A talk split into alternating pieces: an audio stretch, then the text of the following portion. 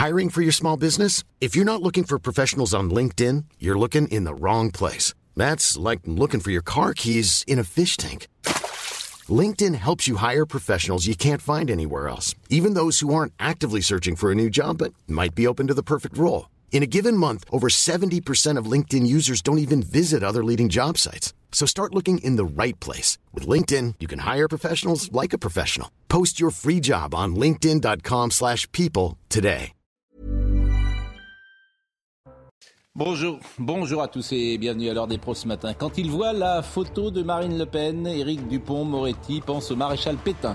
C'est peut-être un trouble obsessionnel compulsif, un TOC, qui a aussi euh, touché Elisabeth Borne la semaine passée et même Jacques Attali ce week-end. Ils n'ont pas changé, a tweeté le grand Manitou du futur, spécialiste en prédiction avec la même exactitude que Madame Soleil et la fée Carabosse. Ils n'ont pas changé, ils restent moralement infréquentables, a écrit Monsieur Attali, et de poster une photo de Pétain datant du 30 avril 1936.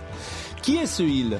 Où sont les pétainistes en 2023 Éric Dupont-Moretti n'a pas écouté Emmanuel Macron lors du dernier Conseil des ministres. Le président de la République a dit stop aux arguments moraux pour attaquer le Rassemblement national. Chacun sait que ça ne marche plus et que les électeurs de Marine Le Pen ne sont pas des fascistes. Alors pourquoi Dupont-Moretti, Borne ou Attali poursuivent cet angle d'attaque? Marine Le Pen est un fonds de commerce. Dupont, Borne ou Attali vendent à la sauvette des objets vintage dans la boutique des souvenirs. Personne n'est dupe mais on s'achète à bon compte une bonne conscience. Un civil, le camp du bien, scrutant l'horizon comme le capitaine Drogo dans le désert des Tartares et attendant un ennemi qui n'existe plus. Il est 9h. Audrey Berthaud. Bonjour Pascal, bonjour à tous. Le procès de l'ex-petite amie euh, de Shaina euh, vient euh, de s'ouvrir ce matin à 9h. Il est accusé d'avoir assassiné et brûlé vive en 2019 l'adolescente, probablement enceinte de lui. Il encourt jusqu'à 20 ans de prison, voire la perpétuité si l'excuse de minorité est levée par la cour d'assises. Au moment des faits, il avait 17 ans. Parcoursup, les lycéens ou étudiants en réorientation ont reçu une réponse vendredi à leur vœu. Sur 917 000 candidats, plus de 500 000 ont reçu au moins une proposition. Pour les autres, pas d'inquiétude. De nouveaux candidats obtiendront des réponses positives puisque des options seront libérées par ceux ayant fait leur choix. Et puis regardez euh, ces images. Il a été ovationné pour son dernier match. Karim Benzema quitte le Real Madrid après 14 saisons. C'était donc euh, son dernier match euh, hier soir sous le maillot du club. L'attaquant a été salué. Benzema va s'envoler à 35 ans vers de nouvelles aventures, peut-être en Arabie Saoudite selon des médias locaux. Puis on a également appris que Zlatan Ibrahimovic dit au revoir au football à 41 ans. Pétain, toujours Pétain, encore Pétain, Elisabeth Lévy, Philippe Bilger, Gérard Leclerc, Jacques Seguela, Nathan Dever et euh, Carl C'est vrai que plus on s'éloigne de cette période et plus on, le maréchal Pétain est présent. C'est assez étonnant. Dans les années 70, 80, il, était peu présent. Et euh, plus on s'éloigne de cette période, plus il est présent. On en parlera peut-être tout à l'heure, mais Carl vous êtes venu avec nous parce que, euh, d'abord, vous connaissez bien le football. Vous avez été longtemps d'ailleurs dans cette maison à Canal, vous avez dirigé le sport.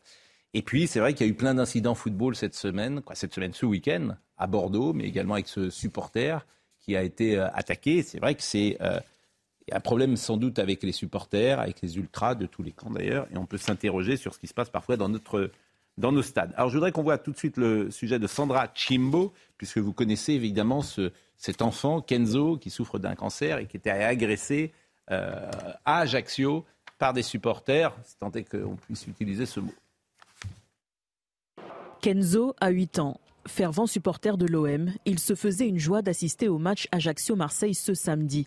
Mais la soirée a viré au cauchemar quand des individus ont pénétré dans la loge où il se trouvait avec ses parents. Atteint d'un cancer au cerveau, le jeune garçon a été blessé. Son maillot a été arraché et brûlé devant lui. Des actes condamnés par l'AC Ajaccio. Ces individus ne représentent en aucun cas les valeurs de notre club et de notre île. La Ajaccio fera toute la lumière sur ces agissements honteux. Dès que les individus auront été identifiés par nos services, nous porterons plainte contre eux. La Ajaccio est solidaire avec le petit Kenzo et ses parents. Toujours choqué, Kenzo va mieux selon son entourage. Il s'en sort avec quelques égratignures sur le visage. Euh, Karl, vous connaissez bien le football et j'ai envie de dire, il n'y a rien de nouveau sous le soleil. Tu as toujours eu des imbéciles dans des stades depuis 50 ans, tu as toujours eu des, des actes individuels. Mm. Et tirer une généralité sur un acte individuel me paraît toujours euh, dangereux. Qu'est-ce qu'il y a de nouveau?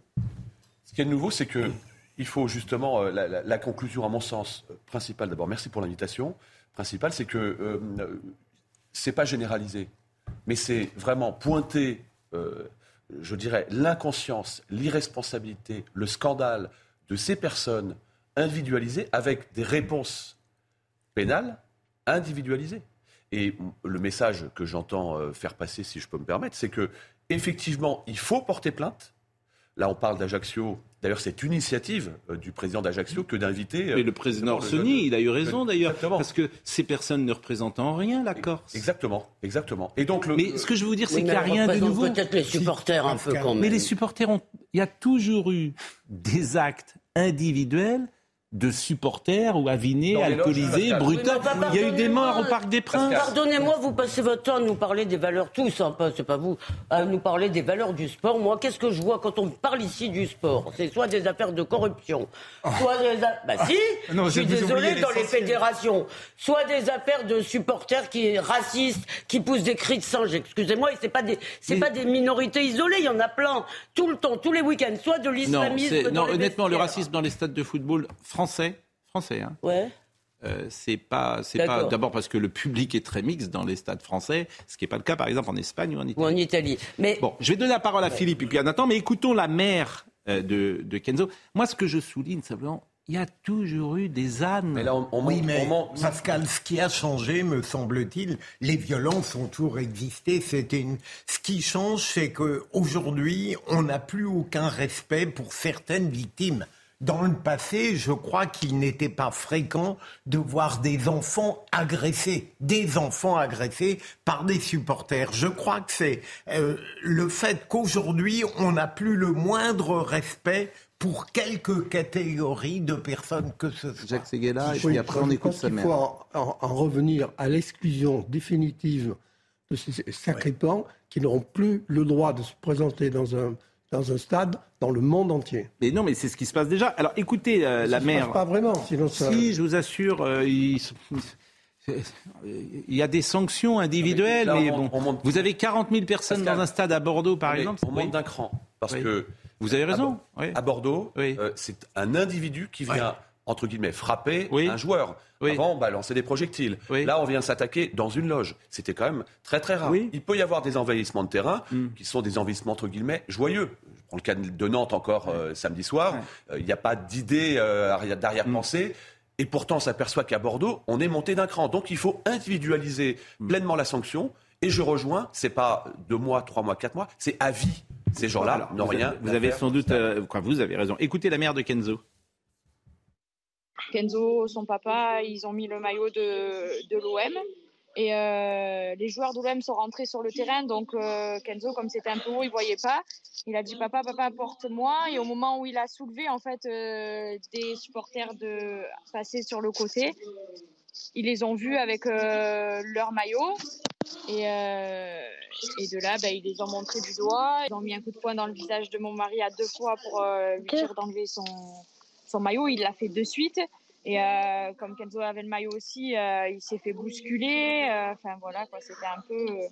il a tapé la tête sur une barre dans la loge. C'est évidemment odieux, bien évidemment. je vous propose de voir un sujet de Maxime Lavandier sur comment les parents, ont, avec Kenzo, ont passé leur journée après cette agression. Sur la plage d'Ajaccio, Kenzo et sa famille tentent de retrouver le calme. Venu pour réaliser son rêve et rencontrer ses idoles, le jeune garçon reste profondément choqué par les événements de la veille au stade François Coty. Ouais, non, même Kenzo, il est en boucle. Il, dit qu'ils l'ont poussé volontairement, quoi. Il dit pas que, c'est un enfant. Après, euh, je veux dire, euh, il, a il a quand même eu conscience qu'on l'a poussé, quoi. Également pris pour cible par des supporters corses, son père repense aux événements qui auraient pu prendre une tournure dramatique ça aurait pu être beaucoup plus catastrophique aussi. Heureusement que ça s'est arrêté là, que ça n'a pas été plus loin. Mais au moment où c'est que je les ai vus en face de moi, j'ai vraiment eu peur pour, pour la sécurité de mes enfants. Moi, je m'en foutais un peu, mais c'est vraiment au niveau de la sécurité de mes enfants. J'ai mon cœur, il est tombé quand je les ai vus. Je m'attendais pas du tout à ça. Une enquête a été ouverte hier par le procureur d'Ajaccio pour des faits de violence en réunion. Atteint d'un cancer du cerveau, le petit supporter de l'OM a tout de même pu rencontrer l'une de ses idoles, le milieu de terrain Matteo Gandouzi. Bon, euh, Gérard Leclerc qui a pas pris la parole. Vous m'avez fait un peu sourire tout à l'heure quand vous avez dit ça a toujours existé et c'est des cas individuels. C'est amusant parce que cet argument, vous ne l'acceptez pas, il vous fait bondir quand on parle d'autre chose. Quand on parle de harcèlement euh, scolaire, quand on parle de violence d'une façon générale, vous refusez cet argument. C'est parce que c'est nouveau? Mais là, euh, la différence, c'était pas bah non, le harcèlement scolaire euh, numérique, c'est nouveau. Au football, Pardonnez-moi. Bah moi, j'ai pas souvenir dans, quand, quand j'étais très jeune, ce qui a monté là, c'est il y a mm. très longtemps, qu'il y avait quand même ces débordements de violence qui existent aujourd'hui. Voilà. Je ne crois pas. Et il y, a, eu 40 morts au Ezel en 86. Gérard, il y a eu il y a eu 40 morts au Ezel en 86. Oui, bah, ça n'avait rien à voir. C'était. Euh, bah, c'était des supporters contre des supporters qui se, qui se, qui se battaient. Quoi. C'était une organisation absolument défaillante. Match, Pascal Est-ce que tous les matchs, il y avait mais il y a pas, Mais là, c'est pas tous les matchs. Il y a beaucoup d'incidents. Il y a quand même. On en parle souvent lundi. Mais, cette année, il y en a.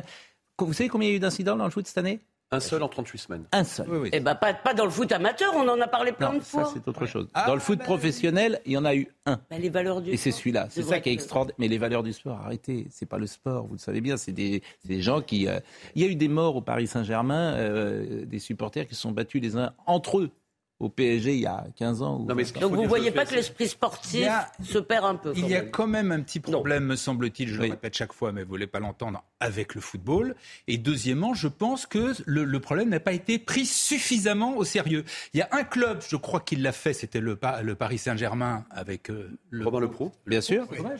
mais avec toute la communauté médiatique qui était contre. Ah bah Isa, oui, mais sauf que c'est la communauté médiatique, elle se trompe souvent. Hein, pas euh, parce que moi, j'étais, je, mais... je trouve que Robin Leproux a eu raison. Eh ben mais que d'ai-je entendu voilà. euh, Dans les eh ben tribunes, il n'y a plus d'ambiance avec les ultras, il n'y a plus d'ambiance. Ah, Alors que c'était très bien le parc, les gens pouvaient venir en famille et ça. Aux, aux États-Unis, ils n'ont pas de phénomène ultra et les grands sports américains, les gens viennent en famille, ils sont très sympas et c'est un spectacle. Mais si vous dites ça aux, aux ultras, danger. Ils sont les propriétaires de l'ADN du foot. Ensuite, je, pense qu'il n'y a pas. Euh, je, suis, assez d'accord avec vous, c'est-à-dire qu'un un acte comme ça, qui est euh, abject et qui suscite une émotion, on peut avoir la tentation de se dire ça reflète quelque chose. Sans doute que c'est euh, que ça existait de tous les temps. Cependant, on peut quand même se poser une question. C'est que quand il y a des violences comme ça qui sont commises par des supporters, c'est toujours des phénomènes de meute. Et vous savez, c'est le philosophe Sloterdijk qui disait qu'aujourd'hui, on vit dans une époque qui est caractérisée par deux lieux les studios les gens qui habitent de plus en plus dans des studios. C'est un phénomène quand même assez moderne de plus vivre dans une maison. Donc le studio, la maison individuelle et le stade, qui est le stade. Et si vous voulez, il n'y a pas de, médiation entre la solitude de l'individualisme et la foule anonyme euh, du stade. Et c'est peut-être des, je, je fais évidemment pas, euh, euh, ça revient pas à mettre tous les supporters dans le même dans le même panier, à dire qu'il y a une violence structurelle du, match. Les supporters non, mais les ultras, pardonnez-moi, parce que je l'ai souvent dit, il y a une violence structurelle chez les ultras. bien sûr. Pardonnez-moi, et c'est ça qui est compliqué. Parce que tu dis ça dans le milieu journalistique, tu te fais rattraper par la patrouille. Ce sont des gens qui sont fans absolus de leur club. Donc même l'adversaire, ils s'en moquent. Si par exemple le match est beau, ils n'applaudiront pas l'adversaire. Ce sont des fans absolus. Voilà, ils ont un rapport à leur maillot. Un peu... Moi, Pardon, mais est-ce que dans le supporterisme, il n'y a pas de la violence Non, non oui, alors si vous les avez des crétins absolus. Non, dites pas que tous les ultras. Si, je le dis. Ceux qui, quand on arrive au niveau, dites pas que tous les ultras sont des crétins absolus non plus. Je parle de gens qui en a, qui arrivent à commettre des actes de violence à partir pour parce qu'ils aiment, ils défendent un club. Bien sûr. Là, il faut être cinglé quand même. Je dis que oui, mais je dis que dans le phénomène ultra, il y a une violence. On est bien d'accord. Bah, vous êtes d'accord, mais tout le monde ne le dit pas. Ce sont des fans, mais euh, toutes les, stars du monde ont les fans. Ça se termine pas coup de barre de fer. Non. Ce qu'on peut dire, je donc, crois, donc, le sport y est pour quelque chose. Peut-être un excès de passion, peut-être. D'abord, on généralise pas. On ne généralise pas effectivement les ultras. En revanche, il faut les responsabiliser. Ce qu'avait fait à l'époque le président euh, Le Prou, c'est exactement ce qui s'est passé. C'est exactement ce qui s'est passé à, Bordeaux euh, avant-hier avec cette, ce crétin qui rentre pour, pour frapper pour frapper un joueur désolidarisation. C'est pas un crétin. Euh, c'est une graine d'assassin. Non mais ah non non. Attendez, je, vais juste terminer s'il vous plaît. Euh, il faut absolument le club le club de Bordeaux va porter plainte hmm. effectivement contre euh, l'individu, mais il faut que, le, que le, les ultras portent plainte également contre cet individu. Et pardon, il n'y a pas de raison que ce qui se passe aujourd'hui hmm. dans cette société du quotidien que nous rencontrons s'arrête aux portes des stades. Il n'y a pas de raison que ça s'arrête au On parlera de, on parlera de Bordeaux tout à l'heure. Non, court. On parlera de, Très court. Juste dire que s'il y a eu un seul incident en 38 semaines, c'est qu'on évolue aussi dans la manière d'appréhender ces sujets-là. Et aujourd'hui, la Ligue de football professionnel, avec le ministère de l'Intérieur, ce qui n'était pas le cas auparavant, travaille euh, de façon collégiale. C'est important de dire Non, mais par exemple, dans son couloir. par exemple, sur le déplacement des Ultras à Marseille, le préfet d'Ajaccio n'aurait jamais dû admettre qu'ils viennent à Marseille. Alors effectivement, ils n'y sont pour rien, les Ultras de Marseille, là. Mais ils ont voyagé toute la nuit. Ils sont arrivés à 8 heures du matin. On les a laissés sur une plage, une paillote jusqu'à l'heure du match. Et effectivement, bah, ils sont sur, euh, à ne rien faire pendant ce temps-là. Et que, entre Ajaccio et Marseille, on sait qu'il peut y avoir des difficultés. Même si, je le répète, dans cette affaire, les Ultras de Marseille n'y sont pour rien. Je voudrais qu'on écoute le président Orsoni parce qu'il a raison, puisque c'est toute la Corse qui est stigmatisée, alors que ces gens ne représentent évidemment pas la Corse, et qu'il faut le dire. Donc écoutez le président de l'AC Ajaccio. Exactement. C'est incontestablement euh, un acte inqualifiable euh, qui ne correspond certainement pas à, ce que veut représenter ce club et, encore moins à, ce que, que- à notre culture en Corse qui est très respectueuse des personnes âgées et des enfants en particulier. Après, face à une telle bêtise, euh, je suis sans voix. Tout ce que je peux vous dire, c'est que nous allons prendre des mesures. Nous avons une vidéo qui permet d'identifier les personnes, du moins de les voir physiquement. On va donc les identifier, on va porter plainte euh, auprès va vers la justice et euh, on ne laissera pas passer euh, une telle ignominie. Réaction sans ambiguïté du président d'Ajaccio. Alors, on peut voir également l'incident de Bordeaux, parce que le profil de l'homme qui est rentré sur le terrain, c'est extraordinaire. Il habite Annecy, curieusement, alors qu'Annecy va être une victime collatérale de son geste. Il est chef d'entreprise, il a un restaurant à Annecy, je lui souhaite bien du courage, puisque par son geste, il était euh, ce qu'on appelle capot, déjà rien que le mot. Je trouve que ce, ce mot est absolument horrible. Les ultras, le capot, c'est Oui. celui qui parle aux autres ultras. Il s'appelle le capot. Non, mais c'est incroyable. Ah, mais, mais- excusez-moi. mais- mais je vous assure. Les valeurs du sport. Et, et regardez donc cet homme qui va entrer sur le terrain. Donc il le bouscule. Donc cet homme, il est euh, plutôt payé par les Girondins. Je ne sais pas s'il est salarié ou pas, mais comme il est capot, effectivement, en tout cas, il a un lien très fort avec la présidence Non, non, des Girondins. pas par les Girondins.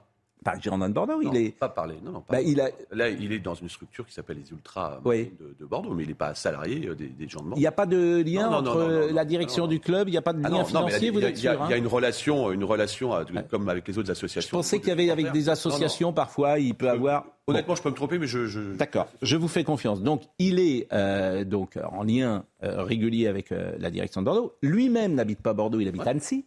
Il vient à tous les matchs. Il a son restaurant à Annecy. Et le fait que Bordeaux soit battu fait que Annecy va descendre. Donc, pour son restaurant, je lui souhaite vraiment bien du courage. Il va paraître en comparaison. Mais effectivement, et lui, c'est en fait, c'est un ultra qui fait perdre son club. C'est ça. Mais attendez, je comprends pas. C'est un ultra qui condamne mais son club. ma lanterne. Il, euh, Annecy va descendre parce qu'un type qui habite à Annecy. a- Non, alors c'est un peu compliqué. Oui, C'est-à-dire que comme, comme Rodez va sans doute avoir match gagné, oui. La euh, conséquence, c'est que Annecy, qui était en lutte avec Rodez pour ne pas descendre en national, eh bien c'est Annecy qui va descendre. Et le type qui a fait ça, il habite Annecy. Ce qui est quand même sidérant. Donc lui, il a tout bon. Il a Euh. ces deux clubs, la ville dans laquelle il vit, le club pour lequel il euh, euh, milite, ces deux clubs-là. s'en fout du club d'Annecy. en Et il y aura des sanctions. Alors qu'est-ce qu'il faut faire pour Bordeaux? Parce que le club de Bordeaux, Monsieur Lopez, par exemple, moi je, je me mets à sa place, il se dit mais enfin toute ma saison est, est fichue parce qu'il y a un mec qui rentre sur le terrain. Bordeaux va être sanctionné. Bordeaux ne va, va pas monter en Ligue 1. Bordeaux va peut-être avoir 10 Alors, points de retard de l'année façon prochaine. factuelle. C'est- ça, moi j'entends euh, le président de Bordeaux, il dit mais moi rien. de façon factuelle, la commission de discipline euh, se réunit cet après-midi à 13h. Oui. De là, vu l'ampleur des dégâts, il va y avoir un dossier qui va être mis en instruction avec euh, la nomination euh, d'un professionnel indépendant, médiateur, euh, qui va auditionner l'ensemble des parties. Et je rappelle que vous êtes membre de la Ligue, hein, toujours. Oui, je suis administrateur à la Ligue de football professionnel. Pour en autant, plus d'être pour- pour autant- ancien maire, député et futur ministre. Pour autant, le, le- non mais pour autant le sujet, la commission, elle est totalement indépendante. Donc, il y a eu- il- on voit ce qui s'est passé à l'époque avec Nice, Marseille. Mm. Dimitri Payet avait reçu un projectile. Il y a eu de lourdes sanctions avec des matchs à huis clos, avec des points perdus. Mais le en match quoi avait le été club responsable Là, Vraiment. Mais en quoi il est C'est une responsable bonne question. Ah non, ça. oui, c'est Un une bonne question. rentre, enfin, euh, Pascal, excusez-moi. Oui. Euh, je veux dire, quelqu'un rentre euh, ici. Il y a peut-être euh, des responsables aussi euh, qui vont être montrés du doigt ici dans l'enceinte euh, peut-être de CNews. Ce que je veux Peut-être dire par même là, c'est que non mais ce que je veux dire par là, c'est que euh, je, je vous dis, le président, L'organisation interne, elle est liée au club, qu'on le veuille ou non, il y, a un elle est type qui liée sort au club. il y a un type qui sort de la tribune et qui vient. Bah toucher oui, mais enfin, on sort pas de la tribune comme ça. Excusez-moi, on rentre alors, pas sur un alors, comme ça. d'accord. Alors, je suis président de club, je réponds à ce que vous dites, je mets des grillages partout. Bah, c'est un peu ce qui s'est passé. Donc je mets une sécurité XXL partout pour me préserver. C'est le principe de précaution aujourd'hui qui va partout. Donc je, je, mon spectacle il est moins rigolo parce que euh, effectivement avec des grilles partout c'est moins agréable. Donc je me protège. Bah, Pascal, qu'est-ce qui s'est passé pour euh, Nice, euh, Nice-Marseille Il y a eu euh, la mise en place de, de- de filets, il n'y a pas eu de difficultés euh, depuis. Euh, L'idée, c'est effectivement que malheureusement, s'il fallait en arriver là, bah, peut-être qu'il faudra en arriver là. Imaginez, euh, la, la personne, elle décède suite à un farci comme ça. Je dis bien un farci. Qu'est-ce qu'on fait? Vous-même tout à l'heure Il y a des liens entre les, cl- entre les clubs de football et, leur- les clubs de supporters. Oui, mais vous savez pourquoi? Ah oui, Mais bah oui, mais pourquoi? donc dans ce cas-là, Gérard, ils sont pourquoi? un peu responsables. Mais pourquoi Gérard? Parce qu'ils ont la trouille. C'est-à-dire que si tu as les ultras contre toi dans ta ville, ils te font. un- C'est des minorités actives. Ils vont être là le matin à l'entraînement. Ils vont être devant chez toi, pourquoi pas. Ils vont faire peser sur le club une euh, tension XXL. Donc les présidents, ben, ils ont la trouille. Donc ils, ils sont obligés de. C'est ça la vérité du, du foot. Non, mais excusez-moi quand C'est même. tout, c'est une question de rapport de force. Ça fait rire Nathan. Ouais, non, mais Moi, excusez-moi- excusez-moi quand même. Je, je, je comprends Ouais. rien au foot, Ouais. mais la morale que j'en que j'en retiens euh, en sortant du sport, c'est qu'il faut toujours faire attention. Ce sont toujours les fans.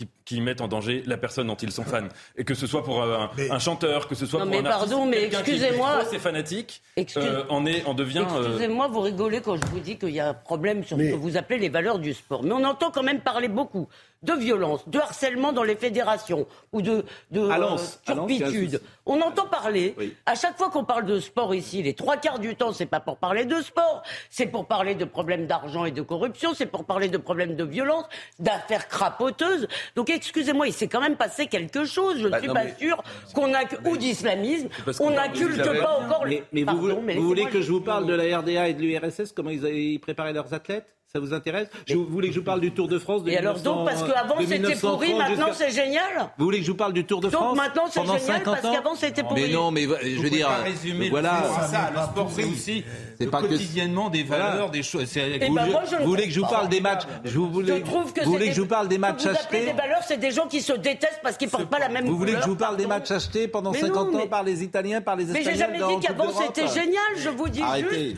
que je trouve que c'est une supercherie cette affaire de valeurs. Mais la vie est une supercherie. Ah, bah ça, je veux oui. dire, le monde est une supercherie. Le sport, le foot, les entreprises. Qu'est-ce que vous voulez que je vous dise surtout la publicité. Ah, ah, j'ai une pub géniale. Allez. Alors là, j'ai une pub géniale. Là, euh, il nous reste. On a, on a le temps de, de- de passer ou pas? Parce que euh, j'ai une pub géniale pour vous. Alors, j'ai, alors, euh, j'ai une pub absolument extraordinaire. C'est une pub pour une alarme à domicile qui a fait réagir sur Twitter. Euh, c'est une pub, j'ai appelé ce matin, elle est faite pour Quai d'Orsay. C'est une œuvre d'art, cette publicité. Pourquoi? Parce qu'elle intègre tous les codes de la bien-pensance aujourd'hui. Alors, évidemment, c'est- c'est c'est- c'est touchy pour moi d'en parler. Vous allez voir une famille française. Une famille française, je le dis aujourd'hui, qui est représentée, elle ne peut plus être blanche. Mais ça ne me gêne pas. Il y a encore un homme et une femme ou? Donc vous avez quatre personnes, c'est une famille mixte. Bon, c'est une euh, pub pour la pub alarme. Et le cambrioleur, le cambrioleur, il va être représenté, vous allez voir, il a un masque, manifestement il a 70 ans, et une moustache blanche. En clair, le cambrioleur est blanc. Donc vous avez dans cette pub tous les codes de la bien-pensance. Et vous allez me dire ce que vous en pensez. Vous voyez cette publicité Euh, on va faire, euh, c'est euh, une publicité pour, bah, vous allez voir euh, d'ailleurs le, le- le nom de, de Sector Alarme. Publicité formidablement de notre époque. Regardez-la. Voilà, tout est prêt. Suffit d'appuyer. Et au voleur, on dit ciao, on dit ciao, ciao, ciao. Secteur alarme, aussitôt. En moins de 20 secondes chrono. Vous êtes mal tombé. On est protégé. Et au voleur, on dit ciao, on dit ciao, ciao, ciao. Secteur alarme, agis aussitôt. En moins de 20 secondes chrono. Secteur Alarme, notre réactivité, c'est votre sécurité. Ce que je trouve extraordinaire, c'est qu'ils ils se sont mis autour d'une table et disent on représente comment le voleur? Alors, si on le représente avec, par exemple, un jeune euh, issu, pourquoi pas des quartiers, ça peut arriver. Oui. Alors là, on va dire attention, vous stigmatisez. Donc, on met un vieux monsieur, c'est pas le profil généralement numéro un des voleurs, avec une moustache, il lui manque juste le béret basque, si tu veux, pour dire que c'est un mâle blanc de 65 ans qui est voleur. C'est le principe de précaution, de, de peur qu'il y ait un dérapage. Parce que d'abord, cette publicité, elle est belle.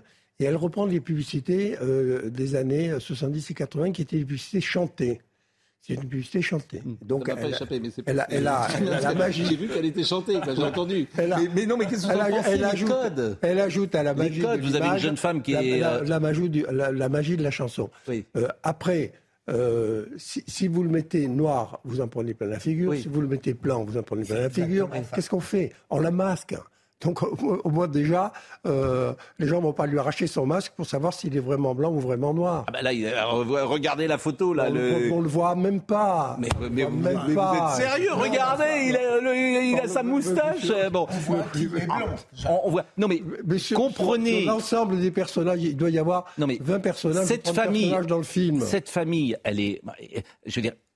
C'est pour ça que c'est délicat à, à traiter comme sujet. Parce que la publicité reprend tous les codes. Mais convenez aujourd'hui que si. Ce que je veux dire, c'est que si vous montrez une famille avec le père, la mère et les deux enfants blancs, aujourd'hui, dans la pub, c'est plus possible. Et ça, ça m'intéresse. Mais Ça n'existe que Ça m'intéresse. Parce qu'évidemment, il y a fois- encore des familles. C'est à la fois lamentable et c'est à la fois ce que devient notre société qui, par précaution, n'arrive plus du tout à créer, à bouger, à dire ce qu'elle pense et on, s- et on s'enferme dans un wokisme euh, barbare. Il y a encore des familles où le père est blanc, la mère est blanc, les enfants euh, sont blancs. Comme des, des familles où le père est noir, la mère est noire, les enfants sont noirs. Il y a encore des familles qui ne sont pas. euh, Oui, mais enfin, moi, je me, sou- me souviens d'avoir fait à l'époque une publicité pour Citroën avec Grace Jones, qui était la, la- la grande chanteuse noire Mm. star du moment, et elle a été interdite. Il y a, et- il y a 50 ans. Ça date Mais- pas d'aujourd'hui. Bon, on marque une pause. On va revenir euh, sur ce. C'est un bon. Je trouve que c'est un bon sujet parce que effectivement, bah, la, la pub et la fiction française. Mais la pub, elle est, elle est le reflet de la vie. Elle reflète Oui, Euh, pas tout à Là, fait. justement, non. c'est là qu'il y a discussion. Elle Bon. reflète la vie rêvée par certains, pardon. On va marquer une pause. On parlera du maréchal Pétain dans quelques secondes, puisque euh, je disais tout à l'heure quand. euh, quand, quand Éric Dupont-Moretti voit une photo de Mar- Marine Le Pen, il pense immédiatement au maréchal Pétain. À tout de suite. Est 9h31, Audrey Berthaud nous rappelle les titres du jour. Souvenez-vous euh, de Lucas, 13 ans, harcelé à l'école. Il avait mis fin à ses jours, c'était en début d'année. Euh, Les quatre collégiens poursuivis pour le suicide de Lucas ont été reconnus coupables de harcèlement. Le tribunal pour enfants d'Épinal vient de l'annoncer. Ils n'ont cependant pas été reconnus euh, coupables du suicide de l'adolescent. Le Mont Saint-Michel fête ses 1000 ans. Il attire chaque année près de 3 millions de visiteurs. C'est également l'un des sites touristiques les plus fréquentés de France. Emmanuel Macron sera euh, sur place cet après-midi euh, pour le millénaire. L'accès, en revanche, pour les visiteurs sera limité. Seuls les groupes ayant euh, réservé pourront s'y rendre. Les visites individuelles s'arrêtent à 13h. Et puis cette image, il y a euh, 40 ans, jour pour jour, Yannick Noah remportait Roland Garros et marqué l'histoire en signant l'une des plus belles images du sport français. C'était donc en 83. Yannick Noah avait 23 ans à l'époque et c'est le seul joueur tricolore de l'Air Open à avoir remporté un tournoi du Grand Chelem en carrière. Et euh, on en parlera tout à l'heure, mais je me suis procuré la une de Libération du 6 juin 1983, le lendemain, 6 juin 1983. On va peut-être voir la une. Noah is beautiful. Noah est magnifique. La victoire de Yannick Noah hier en finale des internationaux de Roland Garros face au Suédois Mats Wilander n'est pas vraiment une victoire française. C'est une victoire superbe et sympathique d'un champion d'origine camerounaise, adopté par la Jet Society et qui réussit toujours à nous épater un peu plus. Il y a quelques années, la présence de ce jeune héros noir au milieu du public si blanc du tennis, c'était son premier exploit. Sa victoire hier devant un public toujours aussi blanc en est le plus beau. 1983. Pas changé. C'est formidable. Moi, c'est- Moi, j'adore ça parce que vous voyez, c'est formidable en fait de mettre de l'idéologie partout.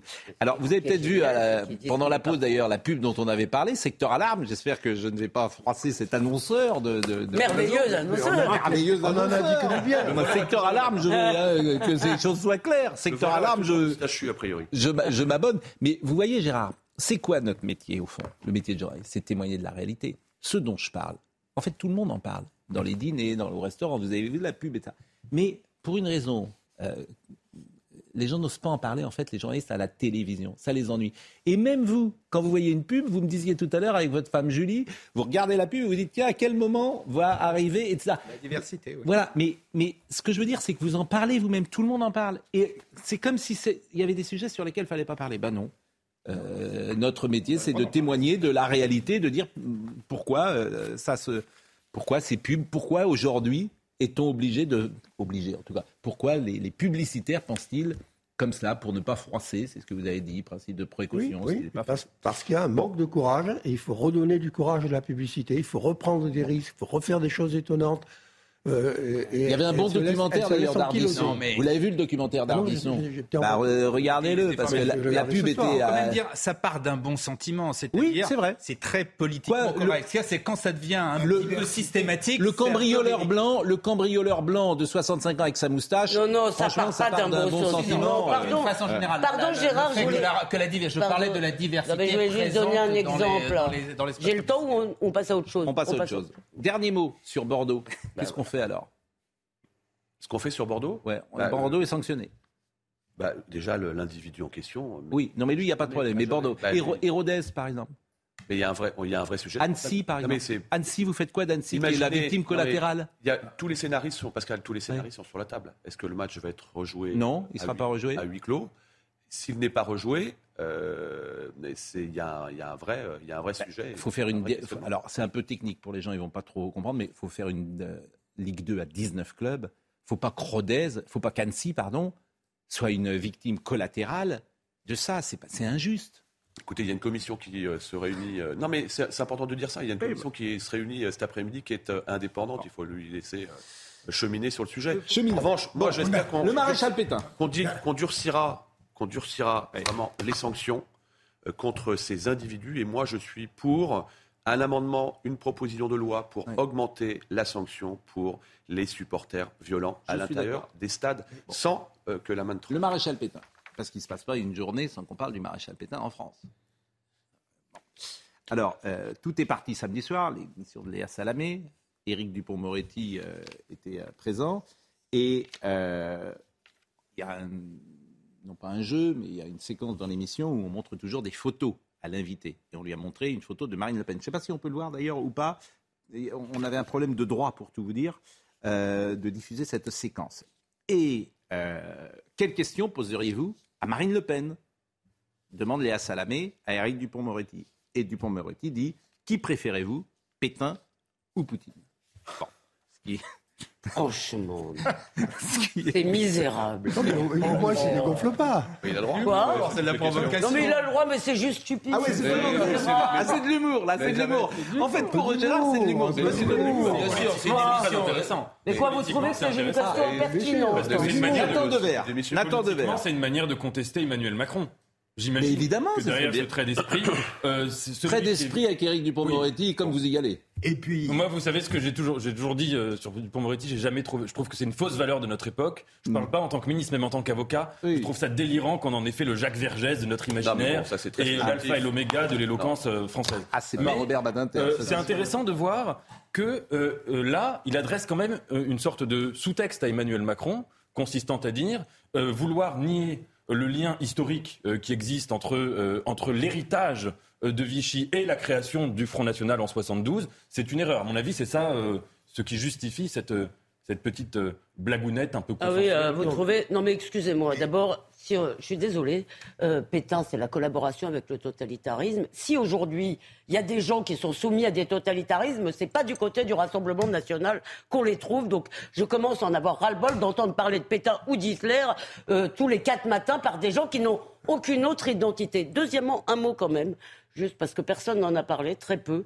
Le rapport du RN, euh, sur le RN et l'in- l'ingérence du RN est un pur scandale, un travail vraiment misérable. De gens, comment ni fait, Ni On en a parlé, mais c'est pas sujet Ah ce pardon, bah, c'est Poutine, c'est ça?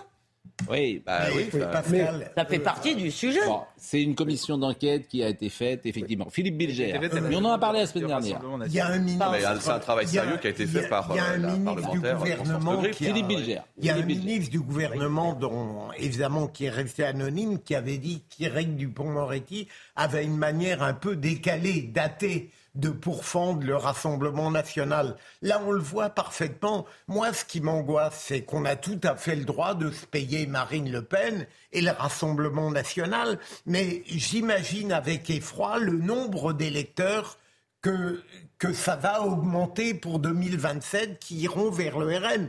Lorsqu'on sort de telles absurdités en connaissance de cause, eh bien, il Oui, mais alors pourquoi bien- ils le font? C'est la question que je posais tout Ils à ont l'heure. rien d'autre à dire. Mais pardon, Pourquoi ils le font? Dupont-Moretti. Mais parce qu'il est malheureusement, vous l'avez dit dans votre éditorial, c'est une sorte de réflexe. Ils ne peuvent plus en sortir.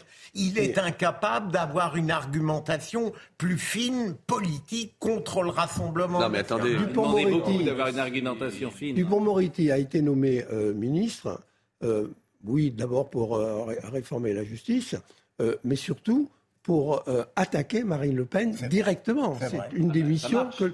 Ça a été dit et redit par tout le Les monde. Hauts-de-France, ce point on du a vu. pouvoir. marche, il a perdu, il a fait moins de 10% dans les Hauts-de-France. Et elle, elle est à combien Mais, mais c'était. Et Alors, Jacques Attali, Pascal, Pascal. Pascal, attendez, là, on Oui. est, sur- non, on est dans la cuisine des tontons flingueurs. Il faut quand même que je puisse. euh, non, mais excusez-moi, il faut un peu. C'est bien d'avoir de la subjectivité par, par rapport à M. Dupont-Moretti, mais on peut pas occulter le fait que. J'ai- été maire. le président de la j'ai- République Non, mais attendez.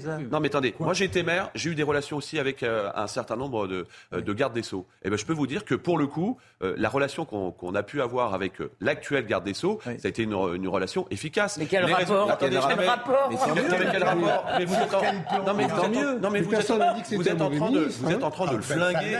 Gratuitement euh, par rapport à des arguments qui sont les vôtres. Non, mais je, je veux juste te dire quand même que Je ne le flingue pas, c'est le président de la. République qui le flingue mais attendez, Pascal, excusez-moi, vous, vous avez regardé euh, l'émission, euh, Oui. euh, l'époque avec Léa Salamé. C'est aussi le jeu de cette émission. Vous allez quand même pas faire des, des dissertations Et- de trois heures parce que quelqu'un a mais- posé une question. Non, Euh, sauf, est-ce que vous, attendez, pré- est-ce que vous sauf préférez Karl, Pétain ou sauf Poutine Karl, sauf C'est Karl, comme, euh, que quand dans la même semaine, tu as Elisabeth Borne qui parle des, de, de- de Pétain, que tu as le président de la République qui parle de Pétain, que tu as le ministre de la Justice qui parle de Pétain, que tu as également, et on va le citer, Jacques Attali. Jacques Attali, alors lui, il a dit ne jamais oublier, ils n'ont pas changé. Je sais pas de qui il parle, ils n'ont pas changé. Ils restent moralement infréquentables. Et il a ressorti euh, une photo du 30 avril 1936. Ils n'ont pas changé. Ne jamais oublier. Bon, que je sache, les pétainistes ne sont pas au pouvoir aujourd'hui et je ne les vois pas dans l'espace Et public. le Parti Mais lui le voit. communiste? Oui. Euh, du, coup, du coup, Clément Veil-Rénal. Oui. Du coup, Clément Veil-Rénal euh, lui a répondu Le passé pétainiste de François Mitterrand ne vous l'a pas rendu moralement infréquentable durant les 14 années où vous fûtes son éminence grise et principal conseiller à l'Élysée. Et Jacques Attali, alors, je ne sais pas si c'est vrai ou pas, a dit Chacun sait que le long passage de François Mitterrand à Vichy ne fut connu de moi qu'en 94. Tout le, monde, toujours dit. tout le monde savait. Alors, la France entière savait qu'il avait eu la Francisque, manifestement, mais pas euh, Jacques Attali. Par le livre de Pierre Péan, bien après mon départ de l'Élysée en 91. J'en ai souvent parlé. En mentant, l'auteur de ce tweet se met tristement au service de l'extrême droite. Donc, M. Clément Veil-Rénal est aussi. Oui, enfin bon, euh, la, service prochaine fois, la prochaine fois, le garde des Sceaux dira est-ce que vous préférez les chats blancs ou les chats noirs? Enfin, Mais arrêtez, non là, non, mais c'est vrai, non, mais franchement. Mais vous exagérez, Non, mais c'est. Votre défense de Dupond-Moretti Mais- mais est non, pas convaincante, Carl mais- Olive. Mais, Elisabeth, c'est pas ça le sujet. Bah C'est une émission. La réduction à péter Donc, c'est dans une maison où on peut dire n'importe quoi, c'est ce que vous voulez dire. La, la Bah, réduction, mais- la réduction à péter nous pour faire taire l'adversaire, c'est insupportable. C'est insupportable. Il y en a assez. Est-ce qu'on dit au Parti communiste qu'ils ont collaboré avec les nazis. Est-ce qu'on leur Non, dit non, mais non, Moi- parce moi, que je- pas dire Bah, ça C'est vrai même. ou c'est pas Non, vrai a Ah, Il n'y a pas eu de pacte germano-soviétique. Écoute, il y a, C'est une période. refaire toute Bah oui, c'est une période. avec Mais les- Pétain aussi, c'est une le, période. le Parti communiste, à partir de 1941, a été l'un des éléments essentiels de la Ah oui, les 40 française, 000 ce qui explique qu'après-guerre, ce soit devenu le premier parti de France. Enfin, tout ça, faut pas, faut Non, pas mais- raconter n'importe quoi. Ah bon, il faut pas raconter. Donc j'ai raconté. On En a- quoi non, j'ai non, raconté non, bah, je vous dis quoi le Parti communiste, Elisabeth, et- pour, pour Elisabeth, lequel j'ai pas spécialement de prie, beaucoup sympathie. de gens disent. Soyez Ne faut- Elisabeth, prenez la parole. euh, Oui. Voilà, je vous jure, Elisabeth, c'est difficile, vraiment. Bon. Soyez faut sympa. Ne vous inquiétez pas, je faut vais vous laisser faut- pour Yannick Non, non, non, non, mais c'est- Oui, dire, euh, dire, il faut- vous pouvez dire le Parti communiste a été complètement stalinien, ce qui est vrai. Bon. Vous ne pouvez pas dire que le Parti communiste, pendant toute la Seconde Guerre mondiale, a été en... euh, avec- J'ai pas dit pendant la. Seconde Guerre mondiale, j'ai dit pendant deux ans. Elle ne l'a pas dit. Euh, Ils étaient Excusez-moi. interdits. Je vous rappelle que pendant Allez, ces deux ans, ils ne étaient pas, interdits. il déjà. faut pas oublier que la mission, Allons. il faut pas oublier que la mission du président de la République et de son gouvernement est d'empêcher que Marine Le Pen devienne présidente. Mais alors la Ça mission est beaucoup de choses. Non, je suis pas. je- Bon, terminons là-dessus et puis après on va changer On de a, sujet. on a traversé depuis une semaine une séquence très intéressante, Ah. lancée par Frédéric Aziza quand il lance, il pose la question à Elisabeth Borne euh, est-ce que c'est héritier de Pétain? Il pose toujours des questions comme ça d'ailleurs. Il Oui, il met, il met euh, dans euh, sa question la réponse.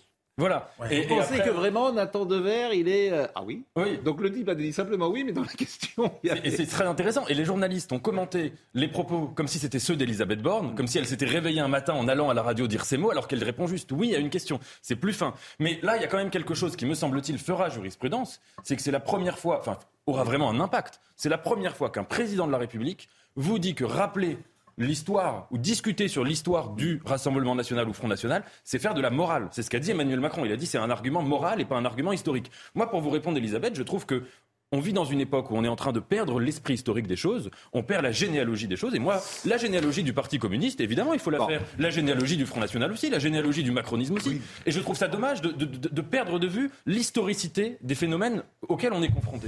Bon, en tout cas, on salue Frédéric Aziza parce qu'il fait une émission au moins où il y a de la reprise. 35 ans. Exactement. Il fait une émission il y a de la reprise. Lui, il est dans son couloir, il fait son job. Et c'est vrai qu'on l'a souvent ici euh, re- repris parce que manifestement, il sait euh, sortir quelque chose d'une interview.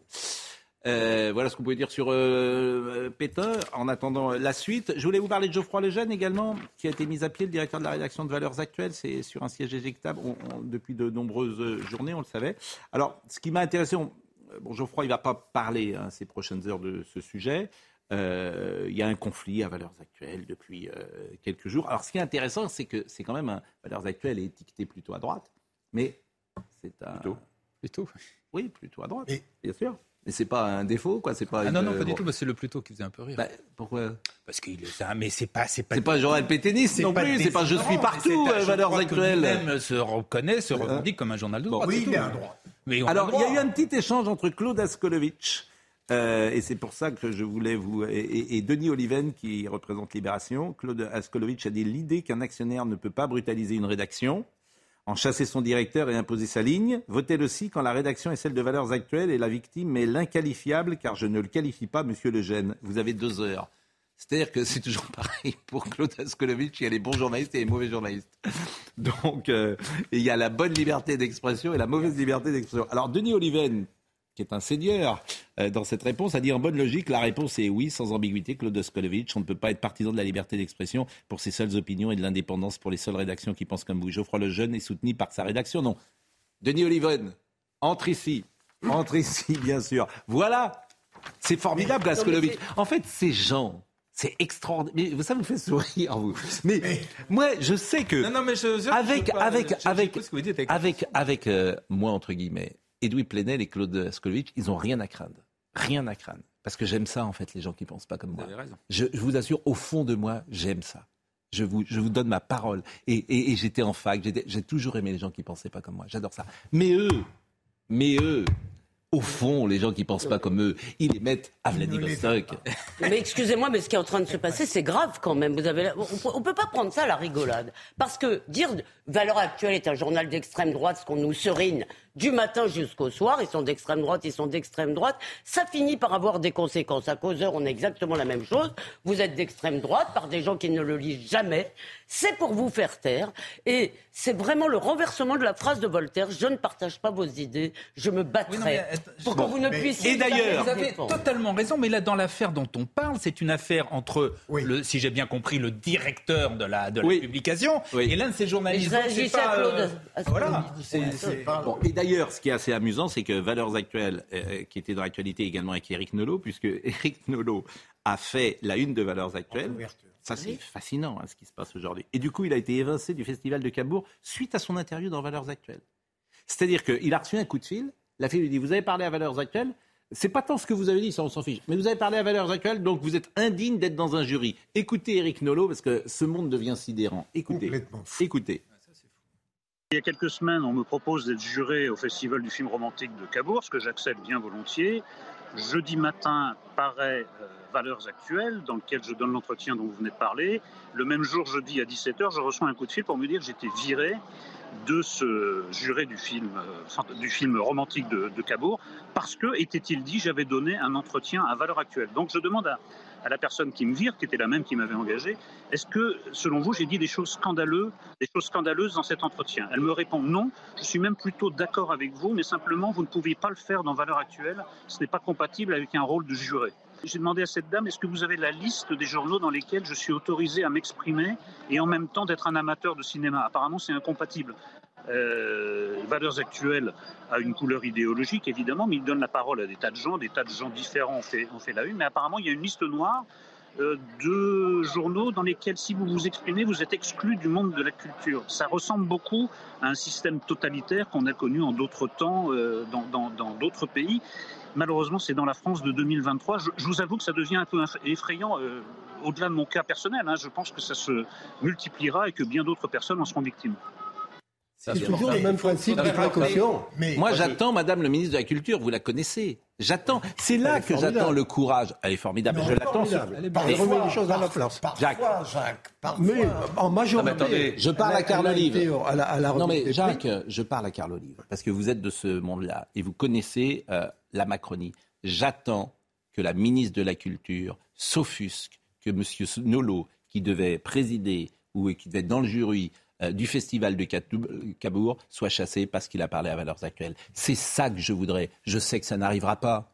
Je sais que ça n'arrivera pas. Je ne suis pas du Mais bon. Non mais attendez, avant, je ne sais pas ce que- ce fera Madame, Madame la ministre de, de- de la Culture. Rien. Moi, je veux m'offusquer, effectivement, euh, de, de ce qui s'est passé à l'endroit de Monsieur Nolo. C'est insupportable. Euh, je rappelle quand même qu'en 2019, euh, le président Macron avait choisi Valeurs Actuelles pour se confier Oui. euh, Bah, longuement. Donc, euh, et moi, je suis, je suis très bien placé pour savoir que quand je viens ici sur le plateau, euh, je sais où je mets les pieds, mais j'ai toujours pu m'exprimer. Il n'y a jamais eu une je- seule. je sais où je mets les Vous pieds. mettez les pieds vous- où vous mettez les pieds où Vous mais- dire quoi On se connaît Non, depuis mais- 40 non, mais ans. Vous croyez quoi Mais- Que je suis à l'extrême Mais- droite mais de, c'est de, de, de exactement- mais parti c'est exactement le fasciste contraire de ce que je ou- dis.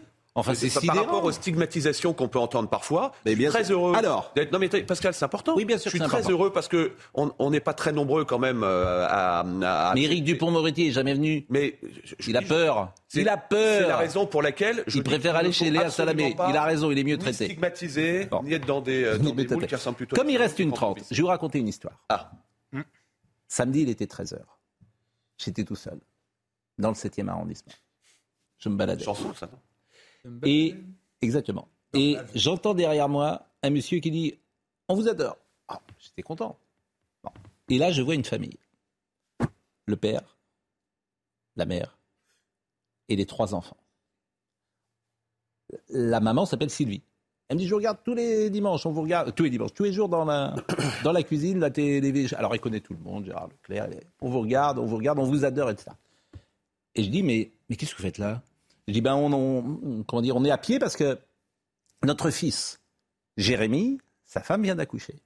Et on va à la clinique voir euh, notre premier petit-fils. Mais, et vous venez d'où? On était dans le 7e arrondissement. Du 16e arrondissement. Vous êtes venu à pied du 16e arrondissement? Ah oui, c'est samedi, c'est Shabbat. Donc euh, on euh, on prend pas la voiture.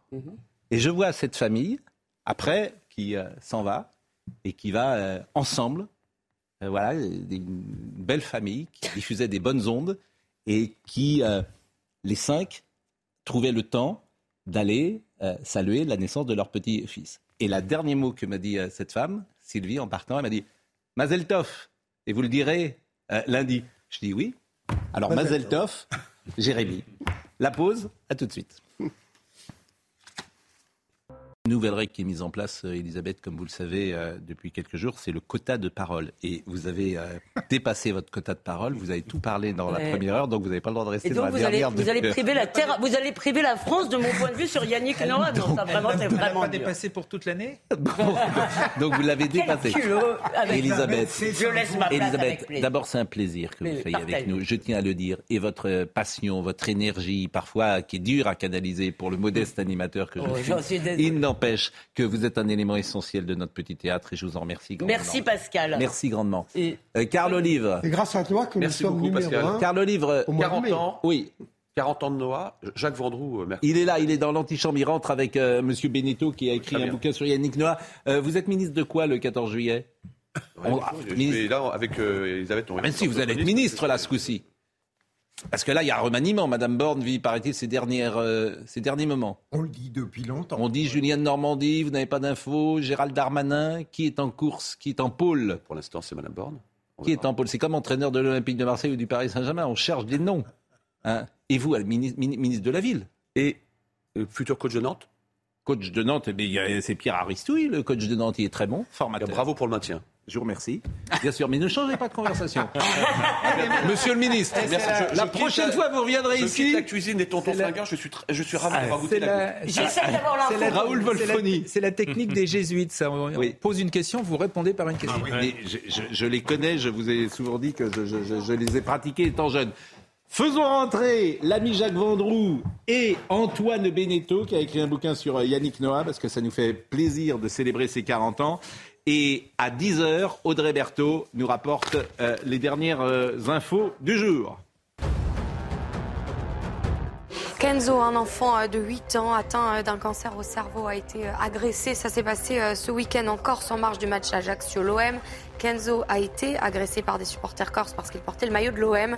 Euh, Le président de la Ajaccio a annoncé porter plainte. Les agresseurs du petit garçon devraient pouvoir être identifiés grâce à des euh, vidéos. Face au harcèlement scolaire, le ministre de l'Éducation reçoit à 16h la famille de la petite Lindsay, euh, la collégienne de Vendin-le-Vieil qui s'est donné la mort, victime de harcèlement.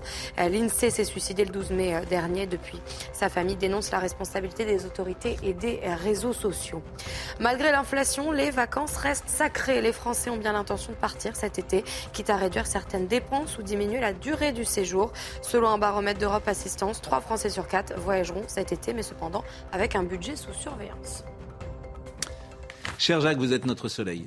Comment ça va? Mais je vous assure, moi, je- vous savez que le vendredi, quand vous apparaissez, il y a des pics d'audience. Vendredi, vendredi. Merci. Mais non, mais c'est vrai, vous êtes notre soleil, notre joie de vivre. Moi, je vais vous dire un truc, ça me fait marrer. Mazel Tov. Moi, j'adore ça. Je- je- vous voyez, le, je- là, on est lundi. Oui. Je cherche quelle connerie je vais faire vendredi. voilà, c'est comme ça. C'est un peu votre vie, quoi. Mais c'est un peu ma vie, vie, c'est un malentendu, voilà, voilà. Bon, et Antoine Beneteau est là, qui vient d'écrire euh, Yannick Noah, 1983. Alors, vous n'étiez pas né, évidemment, en 1983. Moi, je me souviens très bien du 5 juin 83. Je me souviens où j'étais, avec qui j'étais. euh, Moi, comment j'y étais. regardé. J'étais dans, j'étais étiez dans le stade, oui, absolument. Ah ouais Ah oui. J'étais devant la télé. Bon, et c'est très intéressant d'ailleurs, parce que vous avez écrit un bouquin sur Noah, et je vais remontrer la couverture de Libération du 6 juin 1983, et vous me direz si vous avez eu le sentiment quand vous avez écrit. beautiful. Voilà, Noah is beautiful, Noah est magnifique. La victoire de Yannick Noah hier en finale des internationaux de Roland Garros face au Suédois Mats Wilander n'est pas vraiment une victoire française. C'est une victoire superbe et sympathique d'un champion d'origine camerounaise, adopté par la Jet Society et qui réussit toujours à nous épater un peu plus.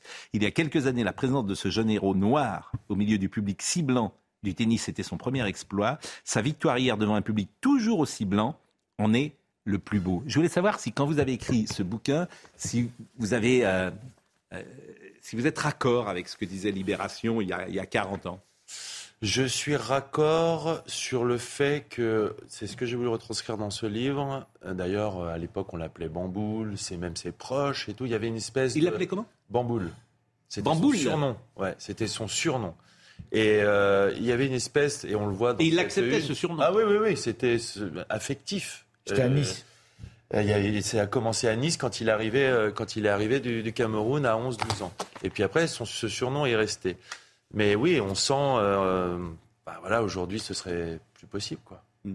C'est ça qui est, qui est dingue. Et j'ai voulu raconter aussi une époque euh, qui a changé. Et je pense que Yannick, et je retranscris aussi des lettres qu'il a reçues euh, pendant Roland Garros, où il reçoit des lettres, vous devriez changer. ma- ah, ils, ils écrivent à la mère de Yannick, Madame Noah, vous devriez dire à votre fils de changer de coupe de cheveux, ça ne fait pas propre. Alors, il était avec les Rastas. Vous allez Ouais. voir les images d'ailleurs, parce que moi, je suis pas trop d'accord avec ça, parce que c'était une icône extraordinaire. Noé, tout le monde l'adorait en 83. Moi, j'ai jamais senti. C'était, il était, c'était une star absolue. Je, je- Absolue. je- je ne perçois pas de racisme dans la société française en 83. J'ai 19 ans, 20 ans, tout le monde est derrière Noah. Je, je trouve que la société n'était pas comme elle l'est aujourd'hui, justement. Que je, on ne le voyait pas comme un noir, me semble-t-il. Une, une toute petite euh, partie de la Non. population. hein, pas- Non mais on le voyait d'abord comme un grand tennisman. Exactement. Voilà, je, je me disais pas il est noir, il est blanc, il est. Me semble-t-il. J'ai j'ai l'impression que ces débats n'existaient pas de cette manière-là. Bon, et euh, et puis il y a la une euh, de euh, l'équipe qu'on va voir euh, également. C'était un moment mais de de communion. Toute la France attendait ça. Voilà, une étoile est née. Noah 37 ans après. C'est-à-dire que là il s'est passé 40 ans Ouais. sans victoire. Et la première fois, il s'était passé 37 ans. Après Marcel de- Bernard, ouais. depuis 1946, on n'a gagné qu'une fois. Oui, on n'a gagné qu'une fois Roland Garros. Bon, alors évidemment, euh, ça, le, le tennisman que vous êtes, euh, moi, c'est une question, on la pose à Henri Lecomte, on la pose à tout le monde, Ah oui. et, etc. Bon. Pourquoi Mais, mais non, mais y a, en fait, il n'y a pas de, je veux dire, il y a pas de raison. Vous dites euh, la France qui perd l'absence de la culture de la gagne. Vous dites on n'a pas de l'éducation de la gagne en France. C'est pas vrai. Au foot, on gagne. Ouais, bien sûr. Donc, euh, ça- et, et non seulement ça, mais les gosses qui sortent, alors je peux vous dire qu'ils en veulent. Hein, demander à Didier Deschamps, ils en veulent plus qu'avant. Donc, euh, on, bon, on n'a pas un environnement de la gagne. Dès qu'un gars joue bien hockey, rien à ajouter, et dès qu'il perd, rien non plus. C'est presque entendu. C'est comme d'hab, et ça dure depuis 40 ans. Même quand tu gagnes, la victoire n'est pas toujours célébrée. Chez nous, on a presque envie de se dire qu'on ne mérite pas de gagner, puisqu'on n'a pas l'air de le vouloir vraiment cette victoire. Moi, j'ai pas de. euh, vous, vous en avez peut-être. Pourquoi? Enfin, depuis 83, donc il y a eu 160 tournois du Grand Chelem. 160. On n'en a pas gagné un. Mm. Les Espagnols en ont gagné je ne sais combien, les Ouais. Allemands, les Américains, les Anglais, les Italiens peut-être n'ont pas gagné. Italien euh, depuis 83. C'est pas Nata, sans doute. Ouais, voilà. Pourquoi on ne gagne pas On a gagné chez les filles quand même. Euh, Alors, on a gagné chez les filles. Voilà, Oui. déjà, déjà, on a gagné chez les Et filles. chez les garçons Chez les garçons, il y a, euh, je pense, une euh, conjoncture, il y a une, euh, ouais, euh, il y a eu cette période Federer, Nadal, Djokovic qui est arrivée en même temps que notre meilleure génération, qui était la, qui est la génération, puisque mon fils et Gasquet n'ont pas encore terminé leur carrière, mais bon, je pense pas qu'ils aient encore un grand chelem dans la raquette. Ils sont arrivés en même temps que donc Tsonga, mon fils, euh, Gasquet, Simon. Il y a eu cette période-là où je pense qu'on avait ces quatre joueurs qui étaient dans le top 10, qui, qui ont fait des demi-finales de Grand Chelem. Joe, on a même fait une finale contre Djokovic en battant Nadal en demi-finale. en Australie? C'était en Australie, c'était... Mais à Roland Garros, par exemple, sur la terre À battue. Roland Garros, ben oui, mais 14 fois euh, Rafa, donc euh, faut en- en- en- au même moment. Donc les autres joueurs et les autres pays peuvent 14 le fois, il y a dire. 40, il y en a eu 40 depuis, depuis Oui, mais- 83. Rafa, il Non, mais bien, bien sûr. Avant, il y a eu Jim c'est dit- il y a eu de- c'est des gens qui ont gagné. C'est ce que dit Yannick. Il y a eu c'est- Ferrero. C'est ce que dit Yannick là dans, dans le texte que vous avez cité, puisque ce sont ses, ses paroles. Oui. C'est qu'il parle pas, il parle pas de la France en général, mais dans le tennis, effectivement, il y a eu une espèce de, voilà, ils n'ont pas Mm. réussi à. Pourtant, je peux vous dire que ça travaille, que les gens sont motivés, qu'il a Enfin, Alcaraz, talent. Alcaraz, il a 20 ans? Il a 10, 19 ans. Bon, il est numéro 1 mondial? Ouais, non, c'est mon souhait. Ah, mais c'est Un truc, et il, est- il a 19 ans, il est déjà numéro 1 mondial. Mais je pense que Nous, notre dernier numéro 1 mondial, c'est qui? Noah, il l'a jamais été. Non, pas. On n'a jamais, on a- donc, sous l'ère européenne, on a. Sous, sous l'ère européenne qui existe depuis 68 ou 69, je crois. le- Oui. le- donc, a- on n'a jamais eu un numéro 1. Mais c'est en plus, on avait les mousquetaires, c'est un sport euh, euh, français, Bien le sûr. tennis. Bah, sa- sauf que Antoine a raison. Je veux dire, tout ça a été écrasé par euh, Nadal, Djokovic, etc. Mais si on, on est objectif, eh bien sur ces 15 dernières années, je veux dire, vous avez des grands champions français de tennis, à commencer par Richard Gasquet, à commencer par Tsonga. Mais c'est quoi un grand champion? Mais un grand C'est champion, quelqu'un c'est qui que, gagne des euh, tournois mais- du Grand Chelem. Autrement, c'est un champion, c'est un bon joueur, c'est un très Non, bon mais joueur. c'est- Mais, non, non, mais- un grand champion qui gagne pas. Non, non, attendez, ils font partie. des- Attendez, attendez, mondial. il faut, il Ben, faut. je non, mais un grand champion qui gagne pas de Non, mais tournoi, attendez, je un tournoi du Grand Chelem, c'est un grand Déjà, champion. quand vous faites partie des 10 meilleurs joueurs du monde avec Oui. le niveau Oui. qui est actuellement, c'est déjà un exploit. Oui. Déjà, c'est formidable. faut quand même Mais- mais- essayer de se mesurer. C'est-à-dire que euh, ils ont peut-être pas gagné Roland Garros comme Yannick, ils ont peut-être pas gagné des tournois du Grand Chelem comme certains, sauf que pendant d'une manière récurrente Hmm. de ces 10 dernières années, 15 dernières années, ils ont fait systématiquement partie des Jacques, 10 meilleurs si joueurs du monde. Mais ils n'ont pas gagné. bien, Jacques, mais mais c'est si déjà pas mal. mais c'est déjà beaucoup ça, quand vous êtes écrasé par Nadal, quand vous êtes écrasé par Djokovic. C'est déjà énorme ce qu'on fait. Et même, l'ancienne génération. et même avant cette génération, après il y a eu Clément qui a fait finale Open d'Australie, Pioline qui a fait deux finales de Grand Chelem, et à chaque fois ils partent contre Sampras, Agassi, c'est Ah, voilà il y a quoi. une explication plausible, c'est que le tennis est, est un sport moins populaire que le rugby ou que le football. Donc c'est plus facile d'avoir un Français. Non mais Jacques, tu sais que la Fédération française de tennis, c'est l'une des Espagne. fédérations où il y a le plus de licenciés. Faut pas l'oublier ça Oui, aussi. oui, mais enfin par rapport à ce que représente le football, qui écrase et le rugby, qui écrase 1 million beaucoup, 50 000. c'est peut-être Bon. pour ça qu'on n'a pas de champion. Vous avez. Non, On a- la on même pas chose de- en Espagne. En Espagne, le football est sans doute encore plus populaire que le tennis. Ça n'empêche que les Espagnols alignent euh, Nadal. Oui, euh, oui, oui, mais Non mais eux, Chez les nous- Espagnols, ils sont bons dans tous les domaines. hein. Mais peut-être qu'effectivement, il y a un ADN, hein, une grinta. Bon, en tout cas, vous êtes allé à Yaoundé. J'ai été à Etouti. Vous êtes allé voir euh, Yannick, Yannick. Noah, qui ne change pas d'ailleurs, qui change pas, qui est toujours le même, qui change pas physiquement d'ailleurs. Ouais. Il ne change change pas. pas, euh, Et il ne changera jamais. Bon, Il a 60 ans? Il a 60 ans. Non. Même plus. C'est un mélange, c'est un affectif, Oui. donc un excessif. Et quand on est excessif, on 63 est affectif. Si vous voulez, 63 ans. c'est un passionné. Et ce qui est formidable avec Yannick, que je connais depuis l'âge, euh, quand il a eu 16-17 ans, j'ai connu son papa, qui, était, euh, qui a gagné la Coupe de France de football avec Sedan, faut pas l'oublier, en 1960. Donc on a un lien très particulier depuis euh, bientôt euh, plus, de, plus de 40 ans. Il n'a jamais changé d'un iota. Il a les mêmes amis, les mêmes ennemis. C'est toujours. J'ai été le voir dans son village, j'ai tout dit, mais le village Yannick Noah, mais c'est. Alors justement, on va voir des images et la Regardez bande-annonce, parce que vous avez fait un podcast pour Oui. Europe 1, je crois que vous travaillez à Europe 1 aujourd'hui. Oui, oui, Europe 1. Oh, ben, attendez, alors vous, je- vous Ah, faites bien de m'en parler.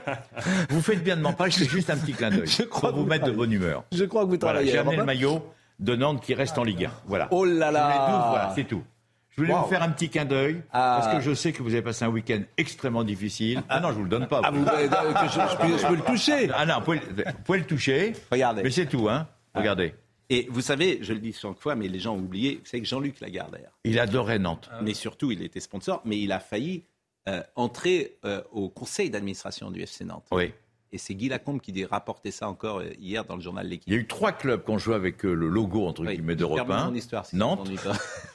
Je termine- Lens et Oui, Tours. Je termine mon histoire, si ça vous ennuie pas. Et euh, à l'époque, ils ont refusé l'entrée de Jean-Luc Lagardère au conseil d'administration du FC Nantes. Vous me le Et remontez, Nantes, s'il vous plaît Non, je regarde. Nantes aurait pu devenir le Bayern de Munich à cette époque-là. Nantes a manqué sans doute un, un tournant à cette époque-là. Bon, voyez la bande-annonce, parce que ça, c'est c'est diffusé euh, en podcast, on peut... Depuis, euh, depuis mardi dernier, Bon. sur Europe. Bon. Podcast Europe. Et ben, Entre vous voilà. et moi, avec Sébastien Guyot et, et mon, ami, euh, mon ami Xavier, qui, dont le nom Vous avez oublié le nom, manifestement. Xavier Joly, pardon, Xavier Joly. tellement avec, ami avec lui que vous avez oublié son nom. Mais en revanche, on va voir la porte-annonce Sébastien de votre- Guyot, Xavier Joly. Voilà. de votre podcast.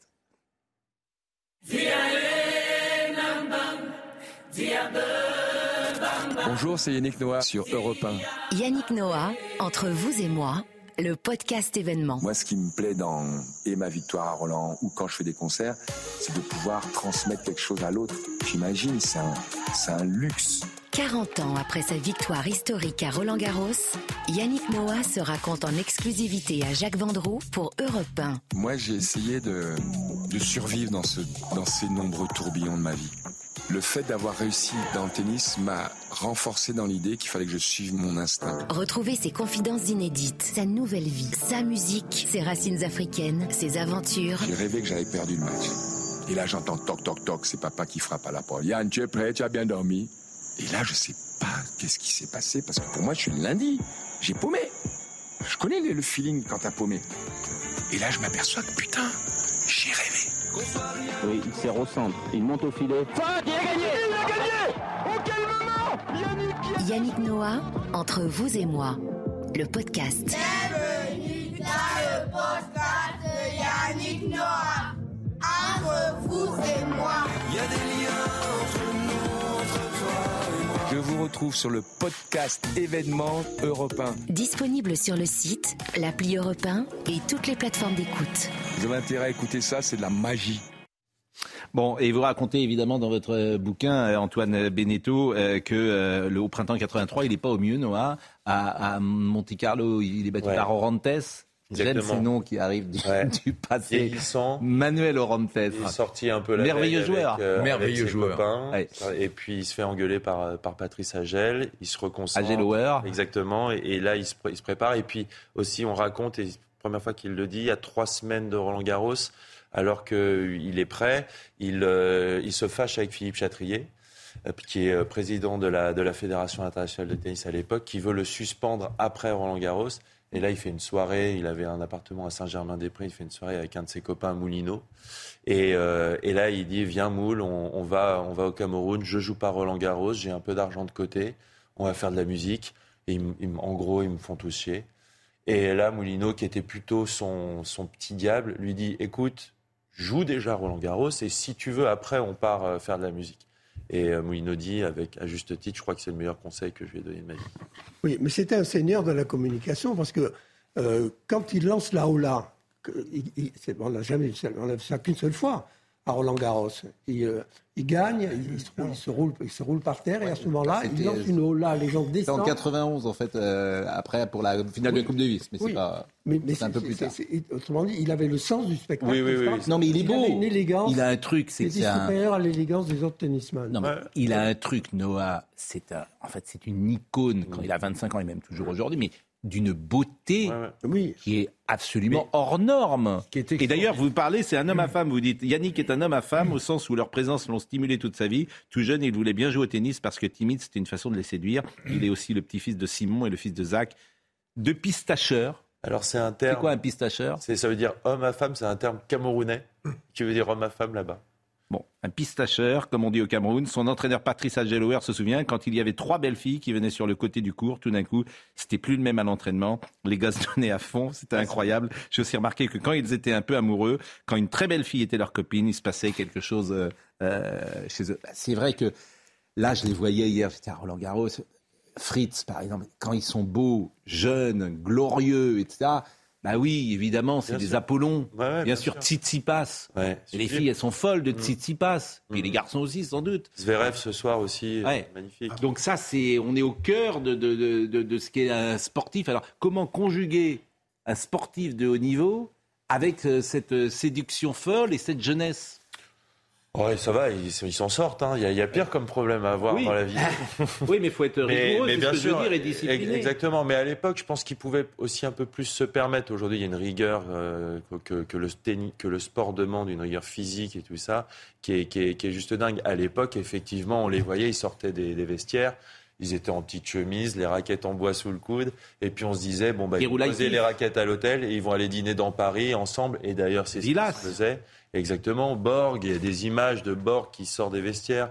Borg, McEnroe, Villas, Nastase. Tous ces mecs-là, ils se retrouvaient à dans Paris. Victor. Pecci, Victor Voilà. Pecci. Victor.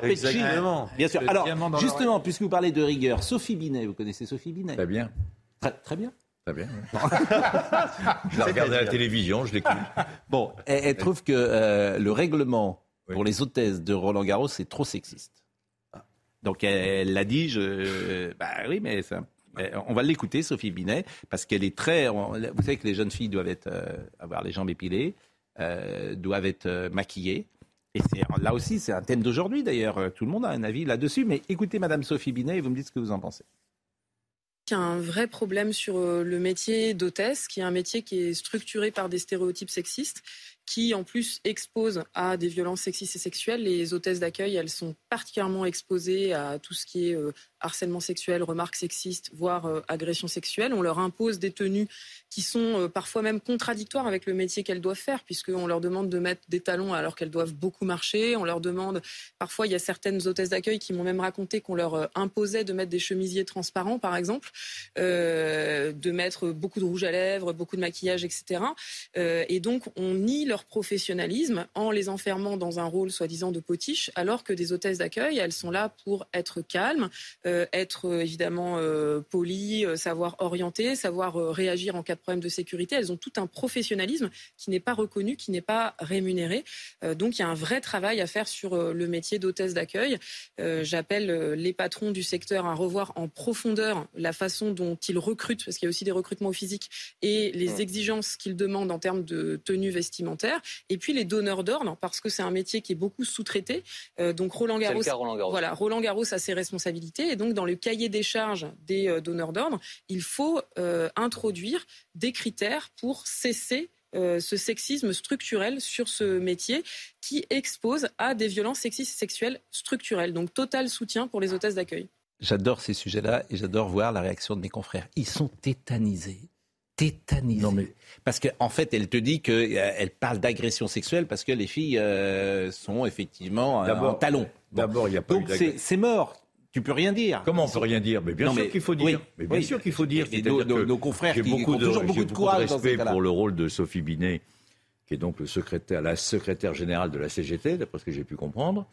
bien Je, compris. je- je- je trouve que c'est complètement, euh, c'est hallucinant de tenir ce genre de propos. Moi, je vais à Roland Garros depuis euh, dix jours, je vais au Parc des Princes, je vais dans des stades, je vais dans une manifestation comme nous tous.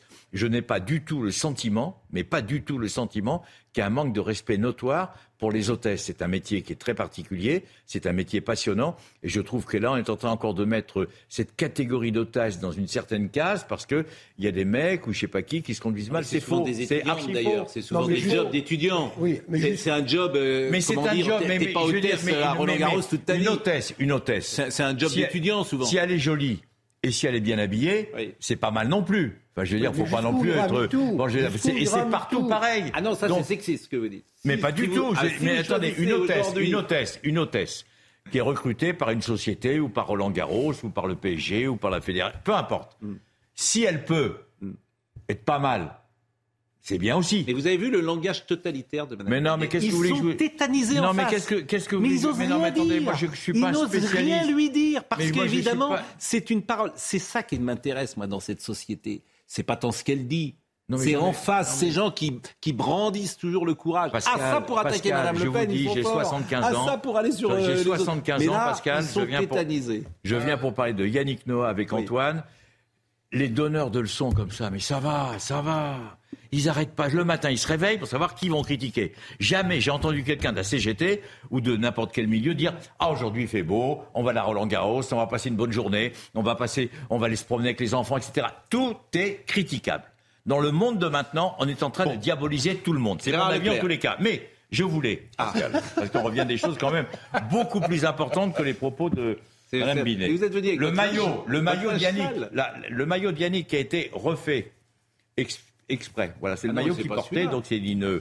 C'est le maillot qu'il portait le jour de la finale. Donc il a été refait. C'est un, c'est Non. un, c'est- un hommage. Ils ont réutilisé le jaune que Ouais, Yannick mais c'est pas du tout. Voilà, voilà, c'était le maillot de Yannick. Non. mais bien regardez-le, on va le voir le il, joue avec ces couleurs-là. Ah bah avec ces couleurs. Mais oui, mais donc il y a une, il y a une, une réédition. une réédition par nos amis. Mais il est jaune, euh, voilà, il est jaune aux épaules. Regardez. c'est. Voilà. Très joli. Ouais, il était bon. Bon, voilà, c'est un petit clin d'œil. Voilà. Bon. Oui, Maillot non, jaune mais, de Nantes non, mais et maillot jaune de Yannick. terminons. Moi, ça m'intéresse beaucoup ce que dit Sophie Binet. Terminons parce qu'effectivement, elle fait un lien entre l'agression sexuelle. En fait, ce qu'elle dit, c'est que parce que ces jeunes femmes ont des talons et sont habillées comme elles sont, elles vont être agressées sexuellement. C'est ça qu'elle dit. Et alors? Je veux dire, ce lien, déjà, et on peut le contester. C'est-à-dire qu'on peut contester, ou alors on demande à toutes les femmes de ne plus jamais porter de, de talons. Non, mais je veux Euh, dire, c'est ça qu'elle nous moi, dit, Madame Binet. Pascal, où je parle Voilà. sous le contrôle de tous nos amis et Antoine, on va à Roland Garros quasiment tous les jours. Non mais Jacques, il n'y a vous vous êtes jamais une histoire. Vous vous Il n'y a êtes jamais une Non, histoire. vous vous êtes exprimé. ben, vous vous êtes exprimé, mais mais, mais Non, moi, mais ce a- qui je veux dire, ces sujets aujourd'hui, on ne et il y a, il y a quelque chose de totalitaire dans ce qu'elle dit, c'est-à-dire que c'est la bonne parole et en face le plateau incapable. Il n'y a pas l'ombre parce que celui qui sort du bois sur ce sujet-là, c'est fini. Et c'est ça que je retiens moi. Non, vous avez raison, mais bon, c'est vrai, je, je vais vous faire sourire, mais c'est un débat qui est assez complexe. C'est-à-dire que quand je vois, par exemple les syndicats de mannequins, quelque part, ça, a tendance à me faire un petit peu sourire, parce qu'effectivement, mannequins, c'est des codes qui sont très précis, et vous pouvez toujours dire c'est injuste, on pourrait être un peu plus, euh, un, petit peu plus un peu plus enveloppé, ce ne poserait pas un problème. Ben, si, pour la mode, je pense que ça peut poser un problème. À l'inverse, dans le sens inverse, par exemple, l'épilation, aujourd'hui, il y a beaucoup de jeunes filles qui ne veulent plus s'épiler. Et imposer, j'imagine, à Roland Garros que les hôtesses soient épilées, est-ce que c'est pas, est-ce que ça peut pas être l'objet d'un débat? Vous voyez ce que je veux dire? C'est que c'est des sujets qui sont compliqués Ah bah, si on et en est- comme en plus si la société en en est tous les là, hommes c'est inquiétant, culpabilisent, hein. comme C'est tout- très inquiétant, Je dis hein. pas que c'est oui, Nathan Devers, ça fait qui est le plus jeune d'ici. Nathan Devers qui est le plus jeune d'ici. Et voilà, et voilà. Je pense qu'il y a deux choses. Premièrement, je suis jamais allé à Roland Garros, hein, mais que le métier d'hôtesse euh, puisse être très difficile dans certains euh, contextes, que les euh, personnes soient très maltraitées parfois. Enfin, Roland Garros, c'est plutôt, Je parle pas de Roland Garros. je- je- plutôt le, bon, le, le- le mauvais exemple parce que franchement, euh, ça se passe vraiment très bien à Roland Garros et je pense que je- les, les jeunes femmes sont plutôt demandeurs précisément de travailler à Roland Garros. Je, je vous crois sur parole, c'est pas le, je parlais en général du métier d'hôtesse.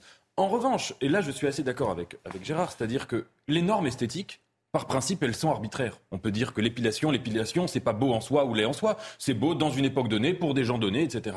Mais ensuite, si vous voulez estimer qu'il y ait des, des- que chaque euh, valeur, chaque idéal esthétique euh, est en soi quelque chose euh, qui va être un outil de domination, je trouve ça problématique. Moi, par exemple, je pense qu'il y a plein de métiers. Je sais pas si je voulais faire du mannequinat, on me dirait sans doute vous n'êtes pas assez musclé. Vous n'êtes pas dans euh, dans les normes esthétiques euh, euh, qui peuvent correspondre à une certaine image de la masculinité. Et, et- si je venais euh, répondre en disant tenté, mais c'est scandaleux, euh, je ne suis pas dans vos normes, il faut qu'on puisse faire des... Non, moi je comprends qu'il y a un certain nombre de métiers qui soient associés à des normes complètement arbitraires et c'est pour ça d'ailleurs que si on n'est pas intéressé par ces normes, on peut dire ces métiers ne m'intéressent pas et j'ai pas envie de les faire. Mais, j'en- mais j'entends ce que vous dites. Cet euh, esprit de tolérance et d'ouverture. Mais c'est c'est le principe des hôtesses de l'air. Tout le monde admet qu'une hôtesse de l'air doit, doit avoir justement des, des talons hauts, qu'elle qu'elle doit être belle de sa personne. euh, et, euh, et, et- et- et ça enjolive le, le voyage. C'est pas pour ça que ça va devenir un bordel. Non mais, là, non, mais, non, mais Jacques, non, mais Jacques, il a. Là, vous prenez ça en Non, mais Jacques, le non, mais Jacques, il, est- il a C'est vrai, complètement là, raison. Bon. Euh, Yannick Noah et Antoine Beneteau, euh, revenons euh, à, à la fois au, au parcours de Noah et revenons aussi. euh, alors, ce qui est intéressant, parce que qu'est-ce qui fait un champion? Euh, On s'aperçoit quand même que le père de Noël l'était, le fils de Noël l'est, etc. Et euh, on connaît bien les champions depuis toujours, les Didier Deschamps, etc. J'ai l'impression que tu n'es n'a été champion. Je vous assure, aujourd'hui. Arsène Wenger, vous savez ce qu'il m'a dit l'autre jour, Arsène Wenger? Il m'a dit les gens qui sont dans mon. euh, ça contredit d'ailleurs un peu ce que je veux dire, qui sont dans mon vestiaire, euh, ils ont tous eu une blessure d'enfance. Et de cette blessure d'enfance, ils ont fait une force. Donc on- là, il- c'est pas une mais en tout cas, j'ai l'impression qu'avant 10 ans, tu sais déjà si tu es champion. quoi. Ce que j'allais dire, c'est que c'est- c'est le fruit d'un parcours, en fait, euh, d'être un champion ou non. Et effectivement, dans ce parcours, il peut y avoir des blessures. Son départ du Cameroun en a été une, c'est certain. Euh, L'envie de se faire une place et d'arriver dans une France où, effectivement, on le prenait pour le petit Camerounais, on se moquait de son accent et tout ça, ça a peut-être été aussi une rage supplémentaire. L'envie de séduire les filles et vaincre sa timidité, ça a peut-être été une rage supplémentaire. Et puis après, il est arrivé, il a eu des, des- des- des- des très bons formateurs, Patrice Buss, puis après Patrice Ageloir, avec qui il a vraiment beaucoup travaillé. Mais il a, il, a, il a surtout travaillé plus que les autres, et c'est ce qu'il raconte, et, et c'est ça aussi. Il aurait pu faire que- mieux ou pas? En fait, il dit mon rêve, c'était de gagner Roland Garros.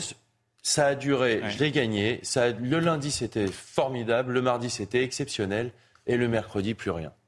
Et ça, pour lui, ça a été un drame. Cette, Oui, parce qu'il a fait une cette dépression. Chute, voilà, cette chute d'adrénaline, ça a été un drame pour lui. Et après, il a, il a, C'est le syndrome de celui qui a il a réussi ce plus, qu'il il a voulait. plus Ouais. le, le goût, la rage nécessaire pour continuer, pour en gagner deux, trois, pour ou devenir numéro un. Je voulais gagner Roland parce que je voulais prouver que le petit gars du Cameroun peut gagner à Roland, que là où tous les Français perdent toujours, le petit Français va gagner Roland, que le Rastaman va gagner Roland, que le Négro va gagner Roland, qu'avec Agel, on allait gagner Roland. Je voulais prouver que le petit Africain, le petit Bamboul qui est arrivé à Nice à 13 ans, il voulait gagner Roland. Tout ça avait un sens, il y avait vraiment quelque chose qui m'habitait, ce qui est complètement visible dans mon attitude. Vous savez, Ya- Yannick, je, je me permets d'intervenir en disant que Yannick, il a, il a réalisé ses rêves. C'est-à-dire qu'on peut rêver, mais on ne réalise pas nos rêves. Yannick, il a rêvé et il a réalisé les rêves qu'il voulait. Gagner Roland Garros, faire une magnifique carrière de, de tennisman. Après, il a décidé de, de, de chanter. Il a réussi euh, ses- sa chanson, etc. Et je vais vous raconter une anecdote. Il est venu jouer très très souvent avec le Variété Club de France. Et un jour, on se retrouve dans le vestiaire avec Platini, Giresse, Yannick Noah. Et il me dit, j'ai réalisé mon rêve, j'ai joué avec les joueurs de 84. C'est l'un de mes rêves. Dix ans après, on va jouer à Bayonne avec Deschamps, Laurent Blanc, Robert Pires. Il prend la parole dans le vestiaire du Variété et il fait Je vous remercie, j'ai réalisé mon deuxième rêve. Je voulais jouer avec vous les champions du monde de 98 comme j'ai joué avec les champions d'Europe de, de 84. Donc il s'est mis des challenges systématiquement et donc il les réalise tous. Pas les mêmes rêves quand même. Comment? Pas tout à fait le même rêve de gagner Roland Garros et de jouer. mais non, avec mais le non, non, mais non, non, mais non, non, attendez, non, non, mais attendez, Pascal, ne, ne, ne vous, enfin, ne, me, Il y a, il y a une hiérarchie. ne me vous prenez, Il y a une faut pas, vous- faut pas, faut pas se méprendre. C'est-à-dire que il a les rêves, Roland, il a les rêves, chanter, et puis il a quelques rêves enfouis parce que.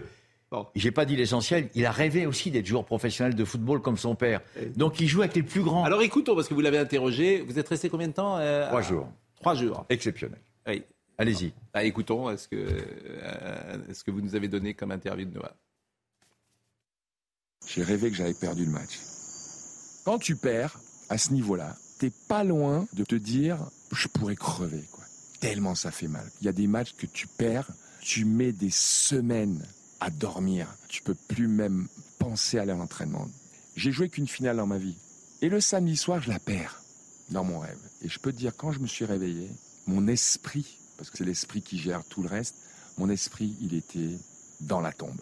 Et là, j'entends toc, toc, toc, c'est papa qui frappe à la porte. Yann, tu es prêt, tu as bien dormi? Et là, je sais pas qu'est-ce qui s'est passé, parce que pour moi, je suis lundi. J'ai paumé. Je connais le feeling quand t'as paumé. Et là, je m'aperçois que putain, j'ai rêvé. Et là, quand je me suis levé de mon lit, là, je peux te dire un truc, c'était comme si, dix minutes plus tard, j'avais une, une deuxième chance d'aller rejouer le match. Bon, c'est à retrouver donc euh, sur Europe 1 et 2h40 d'entretien. Ouais, il y aura C'est long, hein, une interview de 2h40. hein. C'est quoi Oui. un village? C'est une société Alors, le, le- idéale le- pour lui. le village de Yannick, il est sur, dans le quartier de Tongolo. C'est- Il y a 3 hectares. C'est là où il a été élevé. C'est un village où euh, son papa, sa maman ont habité, son grand-père a habité, etc. Euh, c'est très grand. Il y a, alors, c'est, c'est une histoire d'affect. Il y a un cours de tennis. Il y a trois cours de tennis où ils s'entraînent, où les jeunes s'entraînent. Il y a une école qui porte le nom de sa maman, Marie-Claire Noah. C'est-à-dire que Yannick, il a pris tout en charge. Et je vais vous donner une dernière information. Il est depuis trois mois président d'un club de football, le FC Etoudi, club de troisième division. Et vous savez quoi? Le dimanche, quand il est arrivé, ils ont gagné. Il leur a donné une prime. Vous savez combien c'était la prime? Un euro. Ça fait vivre la famille pendant toute une semaine. Un euro. Il a donné un euro à tous les joueurs. Audrey est Berthaud est là. Audrey Berthaud est là, Yannick Noah et Antoine Beneteau, 1983. Vraiment très belle couverture, c'est aux éditions Flammarion. Yann, c'était le pape. Et ça lui allait bien, il nous invitait au resto, nous faisait monter à quatre dans sa Ferrari, il adorait ça, parce que rien ne le saoulait plus que d'être tout seul dans sa Ferrari, et c'est Alain Fitoussi, Fitoussi dit Fitous qui rapporte ça, parce qu'il y a aussi cette générosité chez Yannick Noah, qui euh, est un point cardinal de son, euh, de son caractère. Audrey Berthaud, le rappel des titres. Un pharmacien est agressé chaque jour en France. C'est ce qui ressort du bilan annuel sur la sécurité des euh, pharmaciens. Une situation jugée euh, préoccupante par l'Ordre national euh, de la profession. 366 incidents ont été enregistrés l'année dernière. Le procès des trois hommes soupçonnés d'avoir agressé Jean-Baptiste Rogneux, le petit-neveu de Brigitte Macron, s'ouvre aujourd'hui en début d'après-midi. Interpellés peu après les faits, les trois hommes âgés de 20, 23 et 35 ans sont déjà tous connus de la justice, notamment pour violence. Jean-Baptiste Rogneux a reçu 4 jours d'ITT pour ses blessures. Et puis un appel à faire plus. Le Haut Conseil à l'égalité publie de nouvelles recommandations aujourd'hui pour faire face à la violence contre les femmes en ligne, notamment dans le domaine de la pornographie. D'après le HCE, les femmes et les filles sont les grandes oubliées du projet de loi euh, du gouvernement présenté début mai pour sécuriser Internet. Le but est donc d'inspirer des amendements au gouvernement et au Parlement. Beneteau était avec nous ce matin, il a été joueur professionnel, vous êtes allé jusqu'à 370e place, votre frère Julien évidemment est allé 25e. Vous aviez commencé le tennis à quel âge? 4 ans. Et votre père jouait au tennis par exemple? Au Grand-père, euh, maître professeur de tennis et instituteur à l'école. Mm. Mais euh, comment, euh, à 4 ans, 5 ans, vous êtes tous les deux doués dans la famille? Ouais, Vous avez tous un les deux. bon formateur de club Ouais. aussi. Et puis, on, voilà, moi, j'ai envie de faire comme le grand frère. On se suit. Et puis, euh, on a cet amour-là. À à 10 ça. ans, vous étiez quel classement? À 10 ans, je devais être 32. J'ai été, ouais, c'est ça. Donc, euh, j'étais tout de suite dans les meilleurs Français. Et, aujourd'hui, quel âge vous avez aujourd'hui euh?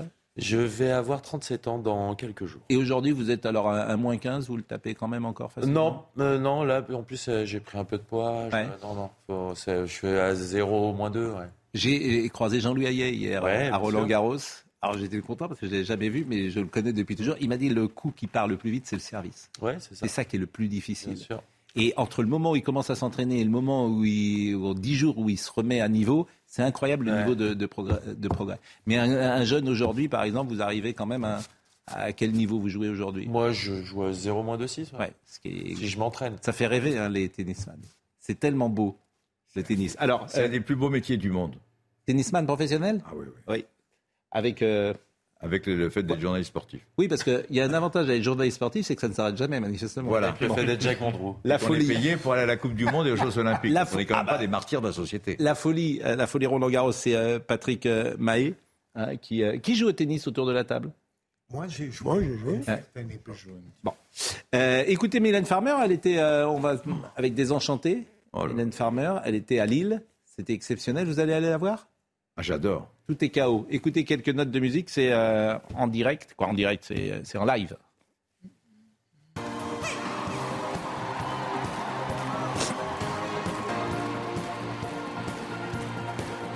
Pascal, il est chef, il est chef de village. Les gens l'appellent Majesté. Hmm. Ah, euh, on aime cette période-là parce que les sportifs, contrairement à aujourd'hui, je trouve, avaient une proximité plus grande avec le public. Je pense à Bernard Hinault, je pense à Alain Prost, je pense à euh, Yannick Noah, je pense à Michel Piattini, les années sport, Serge Blanco. des années 80. Bon.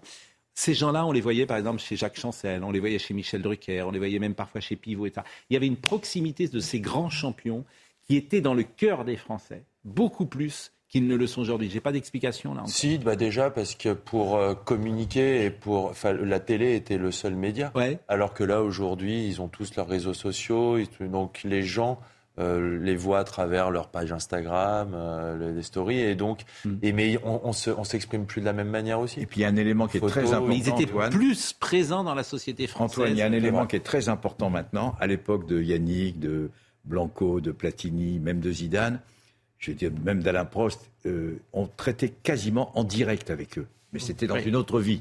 Maintenant, il faut téléphoner à 80 attachés de presse pour avoir éventuellement une interview d'un des joueurs de maintenant. Donc attention, c'est complètement différent. Et je voudrais terminer juste. Ouais, mais c'est fini, euh, Jacques. Yann, Yann, il est chef de village. Oui. Vous savez comment on l'appelle là-bas? Chef. Majesté. Non. Je vous jure. Ah ben, On peut le dire Et on pourrait vous appeler Majesté Jacques. Non, faut pas exagérer non Si. plus. Non, faut- Ça serait, je trouve que ça serait justifié. Non, non, non, non, mais il l'appelle Majesté, j'y étais. Bonjour bah. Majesté, j'ai un problème avec mon fils qui est malade, etc., etc.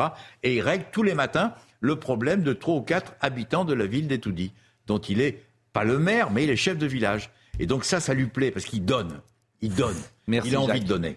Jacques, c'est Jacques. euh, Jacques, on vous retrouve à vendredi. Vendredi, Oui, vendredi. vendredi. Bien Vendredi, évidemment, vendredi. vous savez pas, où- vous pouvez pas Non, nous je, dire. peux- euh, je sais, mais je ne peux pas vous le dire. Je vous ai demandé de deux choses d'être avec Emmanuel Macron un jour à l'Élysée.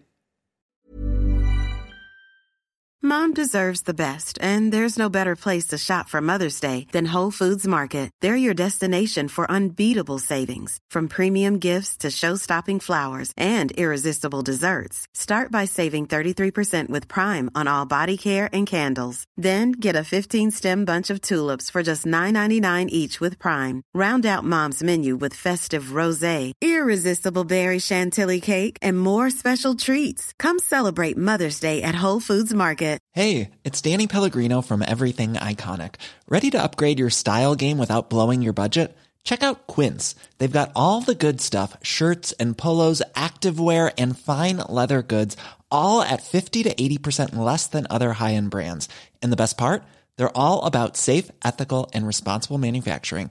Get that luxury vibe without the luxury price tag. Hit up quince.com slash upgrade for free shipping and 365 day returns on your next order. That's quince.com slash upgrade.